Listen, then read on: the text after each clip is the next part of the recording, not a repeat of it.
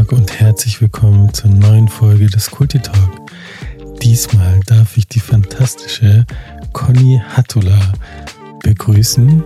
Conny ist Learning Enthusiastin und ähm, Host des Was lernst du Podcast. Und wir haben uns auch über den Podcast, über das Podcast Game kennengelernt. Äh, Conny hat den Kulti Talk gehört und fand den gar nicht so schlecht.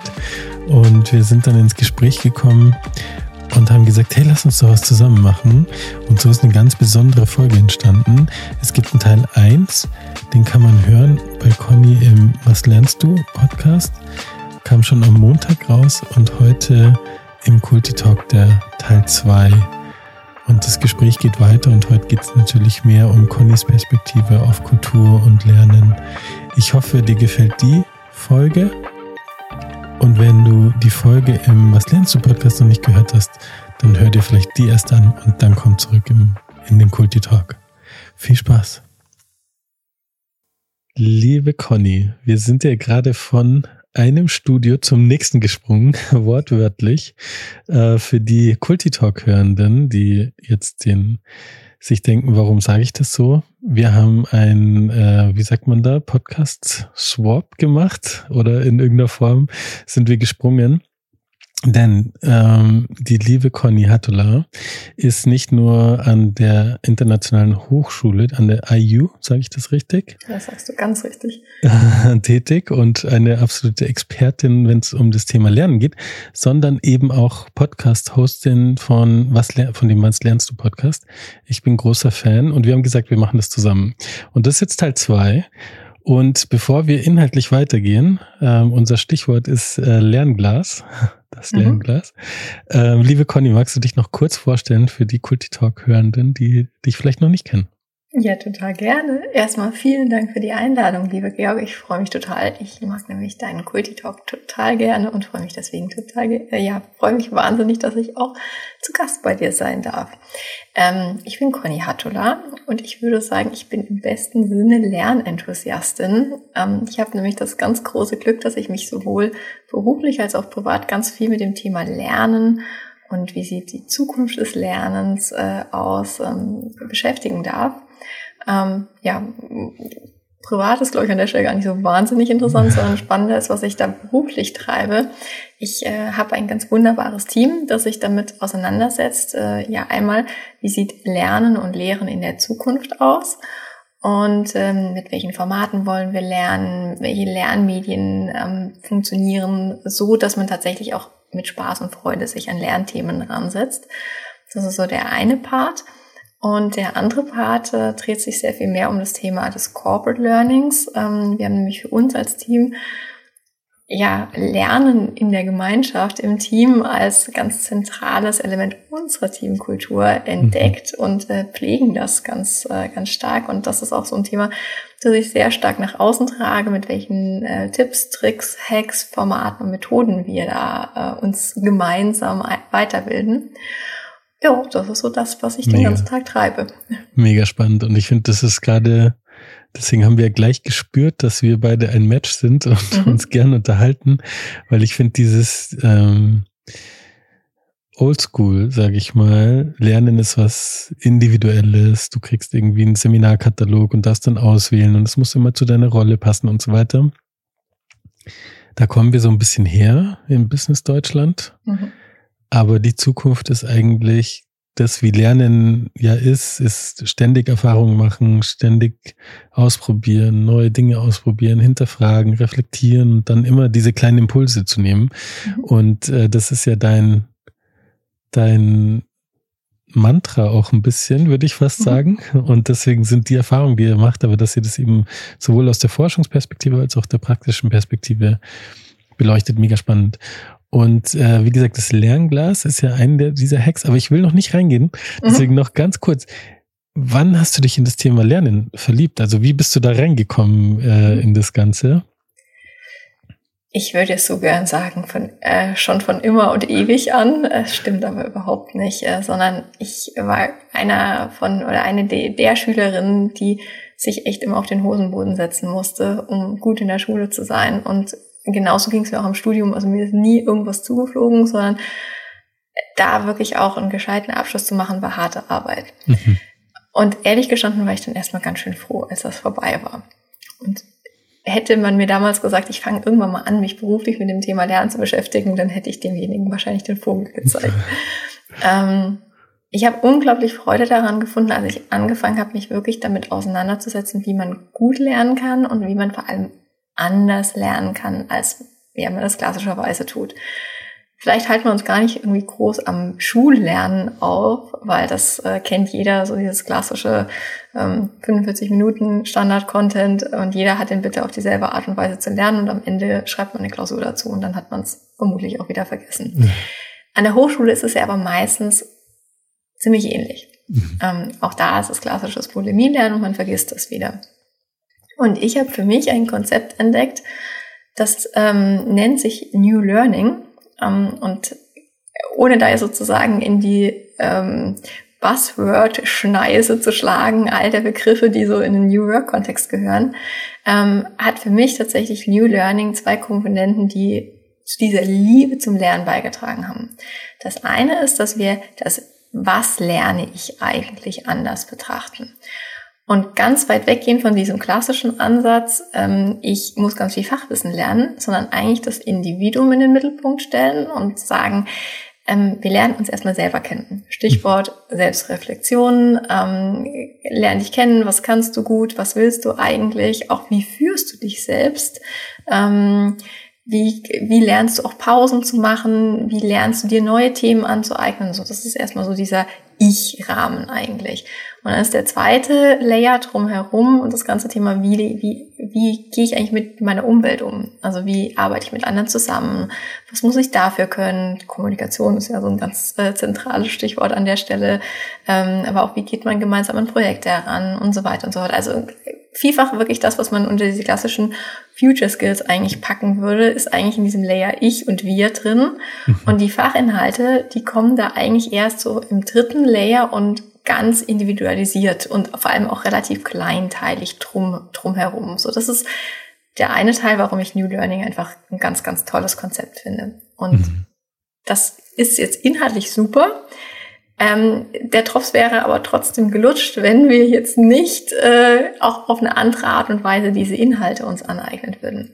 Und deswegen ist auch das, wie lerne ich eigentlich im New Learning, eine ganz zentrale Komponente, die anders ist ähm, und sich sehr stark ja so ins, äh, ins agile Arbeiten eigentlich rein entwickelt hat. Also ein agiles Lernen hat ganz viel mit den Grundsätzen des agilen Arbeitens zu tun. Ähm, also wirklich so dieses, ich nehme mir Nugget, ich gehe im Sprint dadurch, ich reflektiere hinterher. Ich gehe auch wirklich nicht mehr ganz klassisch ähm, ins Skript und arbeite das von vorne bis hinten durch, könnte ich ja theoretisch auch im Sprint machen, sondern ich denke in kleinteiligeren Formaten. Ich denke vor allem in Formaten, die mehr mit ähm, mit gemeinsamem Lernen zu tun haben. Und ähm, ja, das sind einfach so diese zwei großen Facetten. Ähm, als ich das für mich entdeckt habe, war wirklich die ganz große Lernliebe und Lernlust geweckt. Und seitdem beschäftige ich mich damit und seitdem gibt es eigentlich keinen Moment, in dem ich nicht lerne. Das ist spannend, dass du das sagst. Ähm, also das Konzept ist mega schlüssig, wenn man es so hört. Mhm. Und du hast ja gut bewusst so ein bisschen die äh, Brücke gleichgeschlagen, so jetzt lass uns nicht zu so sehr über Schul, weil man könnte über Schulsystem reden, man könnte über Kompetenzen der Kinder reden. Aber hier sind zwei Beispiele äh, im, im Raum, liebe Kinder, wenn ihr das hört. Man kann auch, wenn man in der Schule nicht so gut ist, erfolgreich sein im Leben. Ich habe mich auch wahnsinnig, ich bin nur angeeckt, also deswegen bin ich da schon nochmal zurück mhm. und hatte wirklich wahnsinnige Probleme und habe dann erst eigentlich auch, als ich promoviert habe, habe ich gecheckt, dass ich, was ich eigentlich kann und dass mir das Spaß macht, aber es muss halt einen Kontext und einen Bezug haben. Und mhm. bei mir war es halt das Thema Unternehmenskultur und da auch zu forschen und äh, praxisorientiert äh, zu handeln. Ähm, also von dem her mega spannend. Mm. Und das Ich und das Wir, das wird eben beim Lernen, und deswegen finde ich den Ansatz und was du gerade erläutert hast, so wahnsinnig cool. Ähm, und deswegen passt es auch so gut hierhin, ist, weil das Wir ist ja das Kollektiv. Und mhm es gibt eine Kultur, die Individualität eher zulässt oder eher nicht. Also Standardisierung versus Individualisierung ist ja so ein bisschen das Spannungsfeld. Und das andere ist ganz kult, also ganz zentral in Kulturen, obwohl das oft gar nicht beschrieben ist, ist die, ist ja die Frage, wie gehen wir mit Lernen um? Mhm. So. Und je mehr das auf Outcome, was habe ich davon und wofür ist es gut und mache ich das für eine Rolle oder mache ich das jetzt genauso, mm, so Upskilling-mäßig, ähm, mhm. das ist ja auch gut und richtig an manchen Stellen, aber dann ignoriert man ja den ganzen Teil von, hey, wir als Team, wir lernen doch jeden Tag. Also das bist ja nicht nur du, die jeden Tag lernen, sondern mhm. wir alle Menschen. Und das ist so eine ganz andere Haltung, ein ganz anderer Blick auf das Thema Lernen. Den finde ich halt viel erfrischender. Der nimmt den Druck raus, der nimmt, der nimmt diese ganzen großen Fragen, die man so haben kann. Und ist das jetzt gut investierte Zeit, wenn ich jetzt das mache? So. Und mhm. mir wurde da oft in Kulturentwicklungsprozessen wenn es genau um das Thema ging, dann haben Führungskräfte oft gesagt, ja, also wir wollen schon, dass die, die Mitarbeitenden sich selber, also auch entwickeln können und selber entscheiden können, was sie lernen, solange es halt kein Töpferkurs ist. Und das war oft das Synonym für, es gibt richtiges und falsches Lernen. Was hältst mhm. du davon, liebe Conny? Ähm, ich finde nicht, dass es falsches Lernen gibt.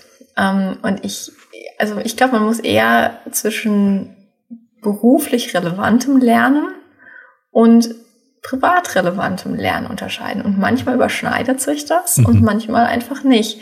Und ich finde aber auch über privat relevantes Lernen zu sprechen mit den Kolleginnen und Kollegen einen ganz zentralen Punkt. Zum einen, gut, ich weiß jetzt ehrlich gestanden nicht, wie der Töpferkurs irgendwann wirklich relevant werden könnte.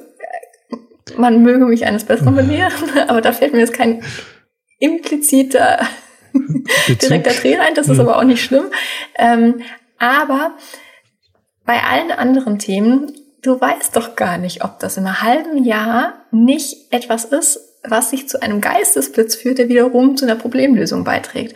Also deswegen bin ich auch ein ganz großer Fan davon, zum Beispiel Formate zu stricken, in denen man über seine Begeisterungsthemen sprechen darf und auch erklären darf, warum ist das denn eigentlich so, dass mich das Thema so packt und was habe ich da bisher gelernt? Weil auf der einen Seite wenn die Kollegen mal ein Thema haben, dann wissen sie ganz genau, okay, Conny können wir fragen. Ähm, und auf der anderen Seite kann das durchaus sein, dass es irgendwann eine, eine gewisse Relevanz bekommt. Also von daher mhm. halte ich es da tatsächlich auch total äh, mit dem Prinzip der äh, Serendipität ähm, von, von Christian Busch, also dieses ganze Thema Erfolgsfaktor Zufall. Mhm. Ähm, du weißt nie, was wann wirklich einen entsprechenden Impact hat. Ja. In welche Richtung auch immer. Den könnte auch der Töpferkurs haben. Den könnte auch der Töpferkurs haben, genau. Genau. Ich habe jetzt gerade, ich wollte jetzt unbedingt für den Töpferkurs in die Bresche springen, den verteidigen mit allem, was ich habe, weil ich immer gesagt habe, ja, ist doch okay, wenn der oder diejenige sagt, ähm, Töpferkurs ist halt gerade dran, weil ich halt fest dran glaube, dass die Menschen mhm. auch die Entscheidungen treffen, die relevant sind. Aber also was der Mehrwert sein kann, ich mache mal was anderes Mhm. Ich gehe in eine gestalterische Rolle und sonst mhm. habe ich nur eine kognitive Rolle. Mhm. Und das sind ja genau die impliziten Sachen, die mir dann helfen können in meiner beruflichen Rolle. Also es ist ja. jetzt kein Steuerrecht, was ich vielleicht brauche, aber wenn ich das inhaltlich brauche, dann werde ich ja nicht sagen, ah, ich habe jetzt da ein Defizit und das merke ich in meiner täglichen Arbeit und trotzdem nehme ich jetzt genau an der Stelle den Töpferkurs. Aber es kann was total Kompensierendes sein. So. Mhm. Wie muss denn in einem Team, in der Teamkultur, wie muss denn da die Atmosphäre sein oder das, das, der Zusammen, die Zusammenarbeit, sage ich jetzt mal, ähm, damit so individuelles und ähm, neugieriges, offenes, zukunftsorientiertes Lernen stattfinden kann. Was würdest du sagen? Ich glaube, also das ist zumindest mein Erfahrungswert, ähm, dass einfach schon ein großes Vertrauen da sein muss. Also aus meiner Sicht spielt wirklich so dieses Konzept der psychologischen Sicherheit ähm, ist ja auch ein Konzept, das einfach gerade äh, viel durch äh, unsere Bubble durchfleucht, aber ich finde, es ist ein ganz zentrales. Ganz einfach deshalb, weil beim gemeinsamen Lernen und beim gemeinsamen äh, Entwickeln muss ich mich auf eine gewisse Art und Weise nackig machen. Ähm, mhm. Also äh, es geht ja tatsächlich darum, wir wollen uns entwickeln und dafür muss einfach auch klar sein, wo ist denn dieses Entwicklungspotenzial und ähm, wenn man dann wirklich auch zum Beispiel zum verhältnismäßig pragmatischen Thema wie Getting Things Done zum Beispiel ein Learning Circle im Team macht, mhm. geht es ja auch darum, sich Gedanken äh, darüber zu machen, warum kriege ich das denn gerade nicht hin? Was ist der Hintergrund? Ähm, wie kann ich mir ein Setting bauen, um eben die Methodik für mich umzusetzen? Man muss da ja ganz viel auch zwischen, also im beruflichen, im privaten Kontext da sozusagen auf die Suche gehen und reflektieren tut man dann aber gemeinsam im Team. Mhm. Und da auch zu sagen, hey, ich habe gerade privat zwei, drei Punkte, die mich einfach unheimlich beschäftigen und deswegen funktioniert XYZ gerade nicht für mich. Das bedeutet ja, dass ich einfach auch das Vertrauen haben muss, dass ich das in, in diesem geschützten Raum Team Learning Circle auch von mir geben darf. Kann. Deswegen finde ich äh, das wirklich einen ganz, ganz zentralen Punkt. Und es funktioniert tatsächlich auch nicht gemeinsam zu lernen, wenn ich nicht neben dieser psychologischen Sicherheit auch ein gewisses Maß der Selbstreflexion habe. Wenn ich bei all den Themen, äh, die ich mir anschauen kann, davon ausgehe, ich bin eh der Held und ich muss nichts lernen, dann ist das auch weder zielführend noch in irgendeiner Form sinnvoll. Mhm. Und eigentlich der dritte Punkt, es muss ein ganzes Team inklusive einem sozusagen vielleicht auch qua Hierarchie äh, in irgendeiner Form übergeordneten Teamlead muss dabei sein und der darf da jetzt nicht irgendwie als Moderator oder als der Hecht reingehen, sondern ähm, der oder die Person ist dann ganz genauso Teil dieses Lernprozesses mit genau den Themen und nicht irgendwie besser oder schlechter, sondern eben genauso dabei. Spannend. Sehr, sehr spannend, finde ich gut. Also das Thema Vertrauen äh, um psychologische Sicherheit, wie du es gesagt mhm. hast, ist so ein bisschen eh die Gefahr in der Bubble, in der HR Learning LinkedIn Bubble, sage ich mal, dass man sich zu sehr entfernt von dem, was die betroffenen Teams wirklich, ähm, was also, also auch anschlussfähig ist. Aber die mhm. Idee dahinter ist ja, so wie du es wunderbar beschrieben hast, so einen Raum zu haben, wo man nicht zweimal drüber nachdenken muss, darf ich das, kann ich das, mache ich das. Und äh, was mich total angesprochen hat, dieses ähm, sich verletzlich machen. Also mhm. wenn ich was neu lerne, dann bin ich erstmal verletzlich. Und wenn ich in der, im beruflichen, und ich glaube, da haben wir echt viele Glaubenssätze, die wir noch mit der Selbstreflexion mhm. hinterfragen und hinter uns lassen müssen. Also auch gesellschaftlich ist dieses Bild von, also dieses, wie ich finde, falsche Bild von Professionalität. Also du musst genau so funktionieren, du musst immer eine Antwort haben, nur dann bist du eine gute Führungskraft oder nur dann bist du so und so oder ein guter Experte, gute Expertin. Und da tragen wir noch so viel in uns, dass es im beruflichen Kontext viel, viel schwerer fällt als in einem beruflichen, wenn ich jetzt eine neue Sportart ausprobieren will da würde ich ja nicht überlegen, kann ich das jetzt machen oder nicht und so. Klar würde ich mich erstmal komisch fühlen, wenn ich vielleicht einen anderen Sport gut, gut kann. Das ist ja normal, das ist so diese Komfortzone mhm. raus damit so.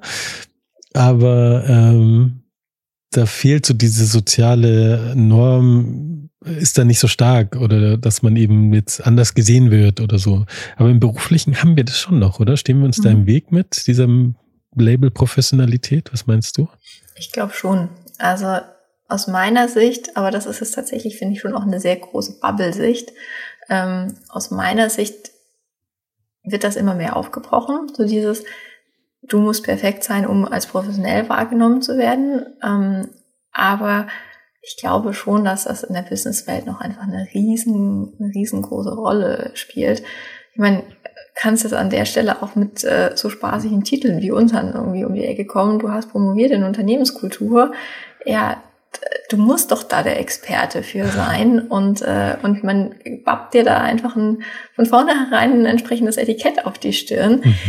Ähm, dabei ist es ja am Ende des Tages, heißt das ja im Zweifelsfall gar nicht so viel, aber auch dieses Etikett ist gleich sozusagen Professionalität und wenn du dann professionell bist, dann darfst du aber bitte nicht dich in irgendeiner Form menschlich zeigen. Mhm. Mhm.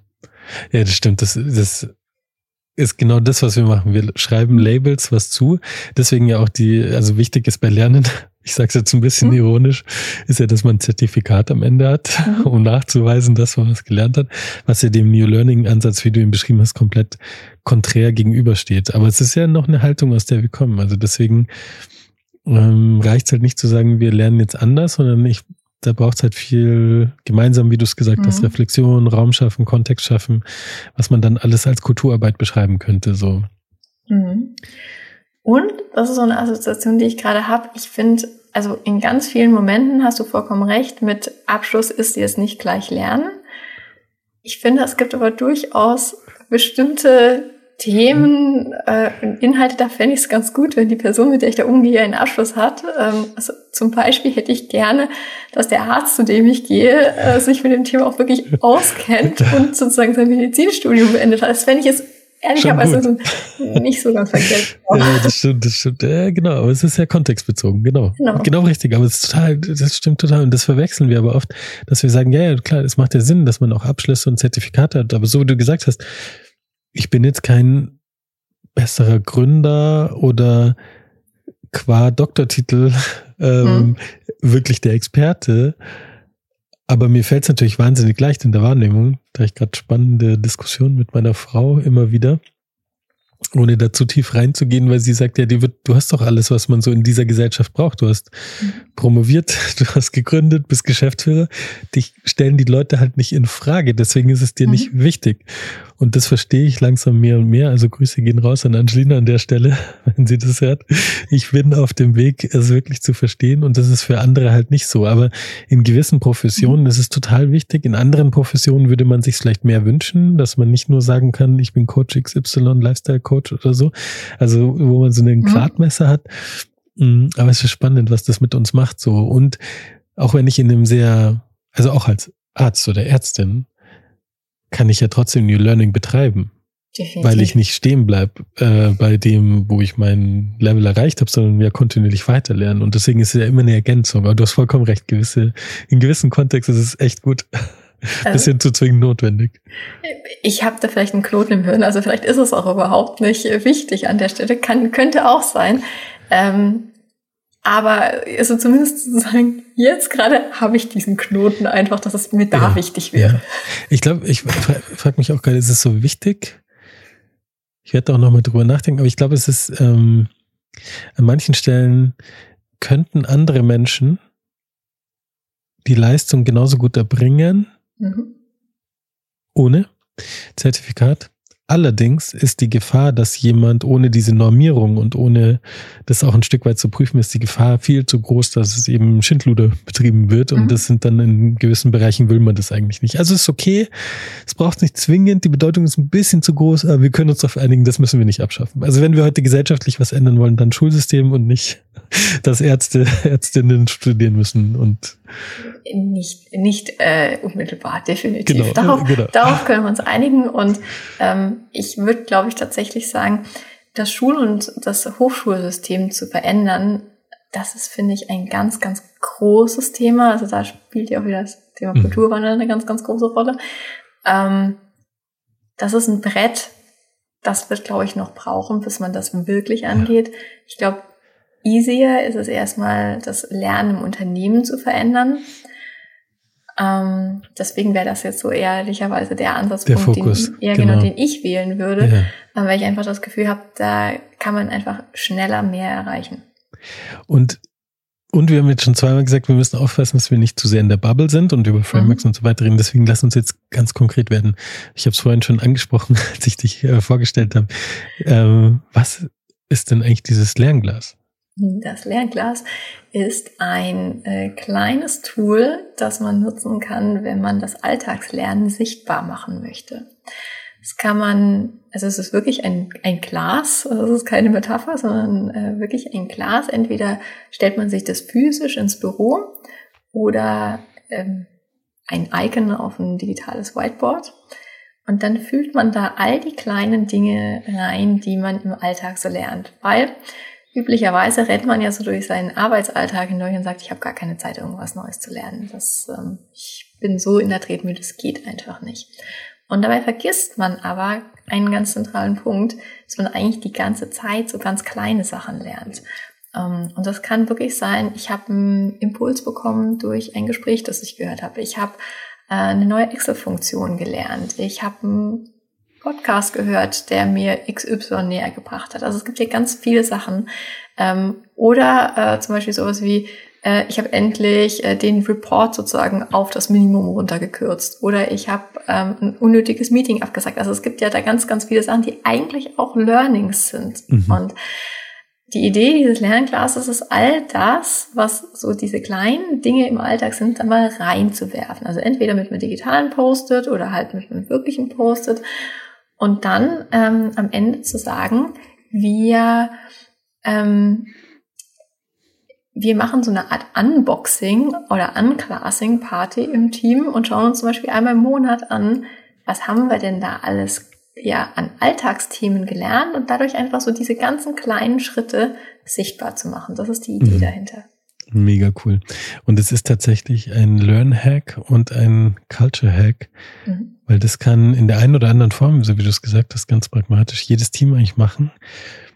Und der Unterschied ist, was dann wieder auf Vertrauen und sich zutrauen einzahlt, mhm. ist, ähm, dass man es halt gemeinsam macht. Mhm. Und jede, jedes Post-it oder jeder, jede kleine Learning-Einheit, die man hatte, so simpel sie auch sein mag, ist ja ein Teil des Ganzen. Mhm. Und das schafft, glaube ich, den, den Unterschied, weil wenn man viele Leute fragt, was hast du denn gelernt zuletzt? Gerade im unternehmerischen Kontext würden sie sagen, ja, das muss irgendwas ganz Großes sein. Also wie du gesagt hast, ich habe das Meeting nicht gemacht. Ich habe das, also so ganz konkrete Sachen oder da habe ich es mal anders gemacht oder da habe ich mich recherchiert, äh, wie ich meinen Prozess optimieren kann oder ich habe mal ein neues Tool ausprobiert oder oder oder oder und dass diese Sachen eigentlich viel das Spannendere sind als diese eine Fortbildung, Weiterbildung, äh, hier noch ein Studium oder sonst was. Und das sind diese große Sachen und oft wird es dazu geschrieben und deswegen glaube ich, dass viele eigentlich eine Learning Culture haben, die sehr sehr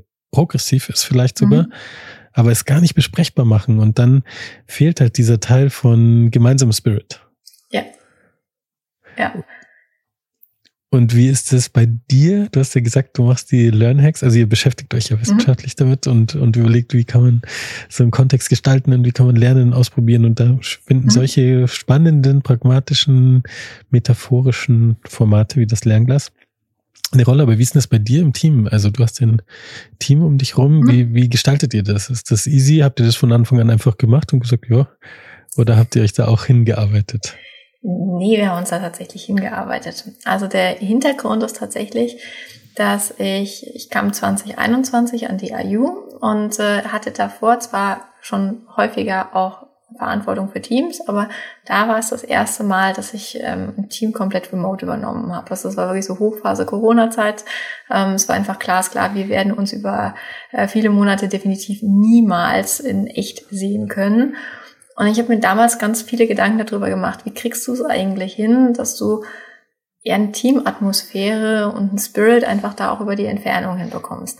Und wie so ein Punkt, den glaube ich irgendwie jeder ausprobiert hat, war so dieses klassische, komm, jetzt machen wir irgendwie unser, statt, statt dem Kaffee, Küchenkaffee, machen wir halt ein digitales Coffee Day. Das ist so Sachen haben wir natürlich auch mhm. gemacht. Ähm, was aber viel zentraler war, waren zwei andere Punkte. Das eine äh, war, dass wir gesagt haben, wir gehen sehr viel stärker in das Konzept der Stärkenorientierung rein. Also wir gucken uns ganz explizit an, was sind die Stärken der einzelnen Kolleginnen und Kollegen und wie können wir im Zweifelsfall auch Jobprofile so umbauen, dass die besser zu ja, zu den einzelnen Stärken passen. Das war der eine Punkt. Ähm, wir haben diese Stärken auch tatsächlich transparent im Team. Also es weiß wirklich jeder, es sind noch die Stärkenprofile hinterlegt, es weiß jeder, was der andere gut kann. Wir haben das sogar, also wir haben so ein Konzept, das nennt sich Manual to Me. Ähm, das ist im Prinzip die Gebrauchsanweisung für dich selbst. Und äh, da stehen eben auch solche Themen drin wie, was sind irgendwie so die Top drei Stärken? Mhm. Ähm, um das mal so ein bisschen fassbar zu machen. Also bei mir ist zum Beispiel eine Stärke, dass ich sehr gut in die Zukunft gucken kann. Also mir fällt es super einfach, ähm, also fünf oder auch zehn Jahre in die Zukunft zu gucken, mir vorzustellen, was ist da. Und dann habe ich eine zweite Stärke, die nennt sich Umsetzung. Ähm, und äh, das heißt, ich äh, habe dann irgendwie auch relativ schnell einen Plan, wie könnten wir da hinkommen. Was mir aber manchmal äh, ein bisschen schwer fällt, ist im Zweifelsfall zu begreifen, dass nicht jeder das so glasklar sehen kann wie ich. Und mhm. deswegen brauche ich da manchmal nochmal einen kongenialen Partner, der sagt so, stopp, zwei Schrittchen zurück, wir rennen jetzt nicht gleich los, sondern gemacht, irgendwie das, gemacht. das, das. und lass uns dann nochmal wirklich ganz in Ruhe drüber reden, damit wir alle mit abgeholt haben und dann so. Mhm. Und wenn man das weiß, dann fällt einem ganz vieles auch in der Zusammenarbeit viel leichter. Also das ist im Prinzip so ein Hack, den wir äh, haben oder ein mhm. Bestandteil unserer Teamkultur. Und der dritte ist das Thema des Team-Learnings. Also wir haben halt gesagt, was, was lässt uns näher zueinander rücken, ist einfach auch gemeinsam zu lernen und uns weiterzuentwickeln. Und dafür haben wir angefangen, uns ganz viele unterschiedliche Formate zu bauen. Also ich habe vorhin gesagt, Getting Things Done. Wir haben uns das Thema Getting Things Done, ähm, also auch ein bisschen als Vorbereitung agileren Arbeitens angeschaut und haben dazu ein Learning Circle gemacht. Sechs Wochen lang, jede Woche mit Selbstlerneinheiten, die wir dazwischen gemacht haben und dann haben wir die Reflexion gemeinsam gemacht. Mhm. Und ähm, das machen wir nicht nur für Getting Things Done, sondern für ganz viele verschiedene Themen. Also immer dann, wenn es eben was fachlich zu lernen gibt, dann kann man zum Beispiel so ein Learning äh, Circle Konzept äh, einsetzen. Es gibt ganz viele andere Formate. Das würde jetzt viel zu weit führen, wenn ich da jetzt im Prinzip spannend. runterrattere. Ja. Aber ähm, aber das ist im Prinzip so der Ansatz, gemeinsam auch in die Entwicklung zu gehen. Und ich würde sagen, das ist einfach auch so ein ganz großes Rezept dafür, dass wir wirklich als Team gut funktionieren und dass wir ähm, eigentlich auch die Dinge geschafft kriegen, die wir so auf dem Zettel haben. Cool. Sind in den Learning Circles alle dabei oder immer nur die Menschen, die genau sich dafür gerade begeistern oder mal so, mal so? Ähm, nee, also wenn wir Themen haben, die nur Teile des Teams interessieren, dann schließen die sich sozusagen im kleinen Kreis zusammen. Ähm, und wir gehen aber tatsächlich an die größeren Themen, die einfach für das ganze Team relevant sind, da gehen wir schon auch als ganzes Team ran. Und wir machen es tatsächlich so, dass wir in diesen Learning Circles auch durchrotieren. Also du hast nicht immer dieselben Partner, sondern halt immer andere, ja. weil, das hatte ich vorhin ja kurz gesagt, das ist wirklich auch ein Thema, die anderen dadurch ganz anders kennenzulernen. Total, total. Und das mit den, mit der Stärkenorientierung und das mit dem Memo, was du gesagt hast, oder dem Manual für, mhm. for me, ähm, das ist so, also ich feiere euch Danke. Gerade sehr. Ja, aber es ist so viel, was man in Kulturentwicklung halt einfach anstrebt. Eigentlich ist dieses, für mich steckt da so ganz viel echte Augenhöhe drin. Also diese Reflexionsfähigkeit individuell kollektiv, beides, aber eben auch diese Augenhöhe, weil wenn ich dir meine Schwächen und meine Stärken sag, so, also erstmal mhm. ist es gut, wenn ich sie weiß. So. Mhm. Zweitens ist es gut, wenn ich sage, ah, okay, ich kenne sie nicht nur, sondern ich versuche auch einen Kontext zu schaffen, den der stärkenorientiert ist oder wo ich mich gut entfalten kann. So. Mhm. Aber diesen Kontext kann ich ja nicht einzeln schaffen. Also das kann ich halt versuchen so, aber dann verstehen die anderen nicht, warum ich gewisse Dinge mache oder gewisse Dinge nicht mache so.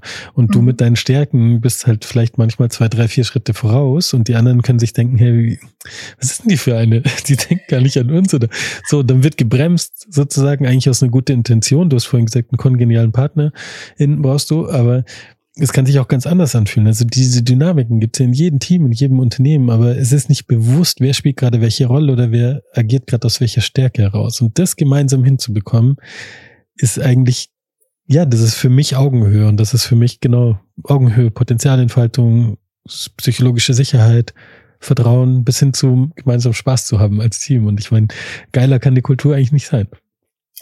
Das finde ich auch. Also es macht auf jeden Fall so unglaubliche Freude und ich kann mir ehrlich gesagt noch nicht vorstellen, anders zu arbeiten. Nice. Nice.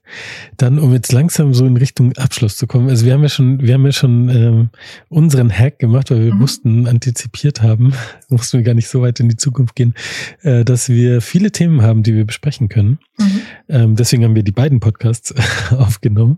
Ähm, doppelte Zeit sozusagen und trotzdem fühlt sich an, das ist ja auch ein Learning Ding, denke ich, so in Flow kommen, gemeinsam. Ja. Ähm, geht die Zeit einfach schwupps vorbei. Total. Aber ich würde dich zum Abschluss gerne nochmal fragen, dein, dein Superstärke, Superpower, Zukunftsorientierung zu aktivieren. Also vielleicht gar nicht so aus wissenschaftlicher, sondern einfach so mhm. aus Bauchgefühl. Was meinst du, wie denken wir in sieben Jahren über Lernen im Unternehmen?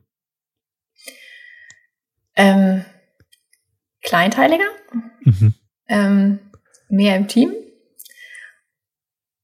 Generell glaube ich, dass die Hoheit einfach in die Teams rutscht, weil das, wie du gesagt hast, auch vorhin zum Thema Unternehmenskultur, die Teams wissen es am besten und die finden ihre eigenen Wege und genauso glaube ich, ist das auch im Lernen und ich glaube tatsächlich, dass es beim Lernen sehr viel mehr um eben dieses ganze Thema Ich und Wir gehen wird und ganz fragmentartig dann um die, um die Fachinhalte. Das wäre so meine Vision. Mega gut. Ich finde, das passt voll gut, weil meine, mein Bild für die Zukunft, was Unternehmenskultur angeht, wird immer klarer und da steht ganz groß drüber Individualisierung. aber eben ohne, nicht ohne das Kollektiv, also nicht mhm. gegeneinander und jeder für sich Einzelkämpfer, das wird manchmal falsch verstanden, sondern wirklich für jeden Menschen eine passende Lösung, die gerne aus dem Standard kommen kann, aber halt eben angepasst an die Bedürfnisse, Bedarfe, mhm. Sorgen, Ängste, auf die Persönlichkeit. Liebe Conny, es war mir eine wahre Freude. Herzlichen Dank, dass du mich vorhin eingeladen hast als Gast bei dir im Podcast und dass du jetzt meine Gästin warst. Das war einfach fantastisch. Und ähm, also beide Gespräche haben mir sehr, sehr gut gefallen. Es war auch spannend, die Rollen zu switchen im Between. Und äh, ich wünsche dir ganz, ganz, ganz viele weitere Lernerfahrungen, die du genauso feiern kannst und in dein Lernglas schmeißen kannst für dich und für dein Team. Und äh, bedanke mich für das tolle Gespräch. Du, ich kann den Dank nur zurückgeben. Es war mir eine genauso große Freude. Es gibt ja ganz, ganz selten Momente, wo man wirklich so das Gefühl hat, man ist gerade ganz beseelt. Das ist einer. Und oh. deswegen danke ich dir für das Gespräch und freue mich, wenn wir uns ganz bald wieder austauschen. Yes, ja. das ist doch ein schönes Ende. Finde ich auch.